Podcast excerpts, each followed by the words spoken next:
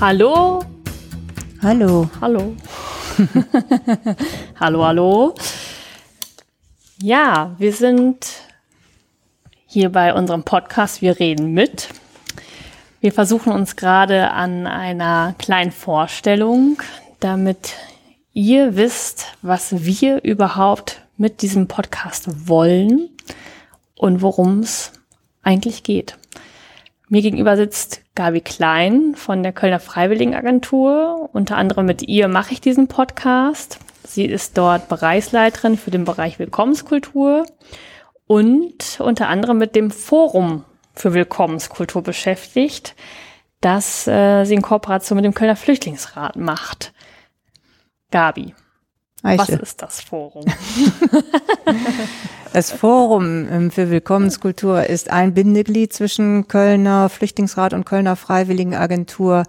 Wir versuchen gemeinsam die ehrenamtliche Flüchtlingsarbeit hier in Köln ähm, zu unterstützen auf ganz viele verschiedene Arten, durch Information, durch Qualifizierung, durch Vernetzung. Das und warum macht ihr das? Damit das Rad nicht an jeder Ecke in Köln neu erfunden werden muss. Also wir haben uns gegründet, als ähm, gerade ganz viele Willkommensinitiativen neu entstanden sind in Köln. Die sind jetzt schon so etabliert nach all den Jahren. Ähm, aber damals war es halt einfach nur so, man hat ganz neu angefangen und man wusste gar nicht so genau, wie macht man das denn jetzt? Und viele standen vor den gleichen Herausforderungen und dann haben wir gedacht, da können wir vielleicht sinnvoll tätig sein. Und ich hoffe, wir sind's. Und eine sinnvolle Tätigkeit, die wir versuchen, ist halt auch Engagement ähm, bekannt zu machen. Und dafür sitzen wir jetzt hier, um unseren neuen Podcast, unsere neue Reihe Wir reden mit etwas bekannter zu machen. Wir sitzen hier, Aische und ich. Mir gegenüber sitzt Aische Westermann. Aische ist Mitarbeiterin beim Kölner Flüchtlingsrat seit fünf Jahren und arbeitet im Flüchtlingszentrum Fliehkraft. Sie hat hier mehrere Kinder- und Jugendprojekte und ähm, macht auch Rechtsberatung. Aische, wie bist du denn dazu gekommen, dass wir beide jetzt hier sitzen? Eigentlich ist das die Schuld vom Daniel, meinem äh, Kollegen und Gabis Kooperationspartner, der sehr technikaffin ist. Und ähm, wir haben, glaube ich, im Mai darüber nachgedacht, dass wir auch während Corona nicht wollen, dass ähm, das Schicksal der Geflüchteten völlig von der Bildfläche verschwindet. Ne, Corona ist ein wichtiges Thema, aber es ist nicht das allerwichtigste Thema der Welt, finde zumindest ich, sondern ich finde, dass weiterhin Geflüchtete im Mittelmeer sterben auf dem Weg in ein sicheres Land oder auch in der Wüste ist mindestens genauso erwähnenswert. Genau, und dann haben wir gemeinsam am Anfang erst YouTube-Videos produziert, wo wir mit Menschen, die, mit denen wir dann gerade gar nicht zusammen in einem Raum sein durften, über Skype und Zoom gesprochen haben. Das Ganze haben wir aufgenommen. Leute konnten sich live beteiligen und dann haben wir festgestellt, dass das zwar spannend ist, aber leider für die Ohren eine Qual, denn die Tonqualität war oft leider sehr schlecht und das wollten wir ändern, weil wir einfach festgestellt haben, dass es unheimlich viele Menschen gibt, die unheimlich viele spannende Sachen zu erzählen haben. Es gibt so viel Engagement. Das hast du mir ja gerade nochmal gesagt. Das ist ja auch ein Grund, warum du den Podcast machen wolltest, deine Zeit auf Samos gewesen ist, als du da gewesen bist. Genau, ich war Anfang des Jahres auf Samos und wollte eigentlich ein bisschen länger bleiben und mich da ehrenamtlich auch in der Flüchtlingsarbeit engagieren.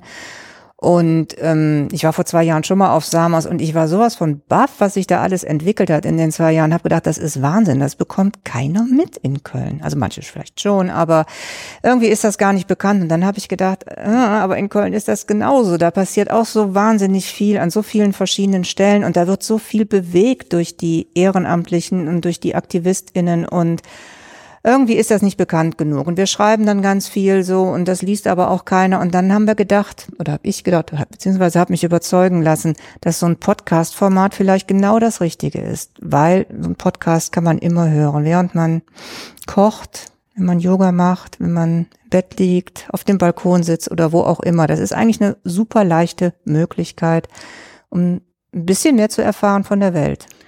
Genau, wir werden es äh, auf jeden Fall spannend für euch halten. Wir werden Gäste haben von überall aus der Welt. Wir haben einen globalen Blick, was das betrifft und wir hoffen, dass es für euch spannend bleibt. Aber eigentlich bin ich mir da ziemlich sicher.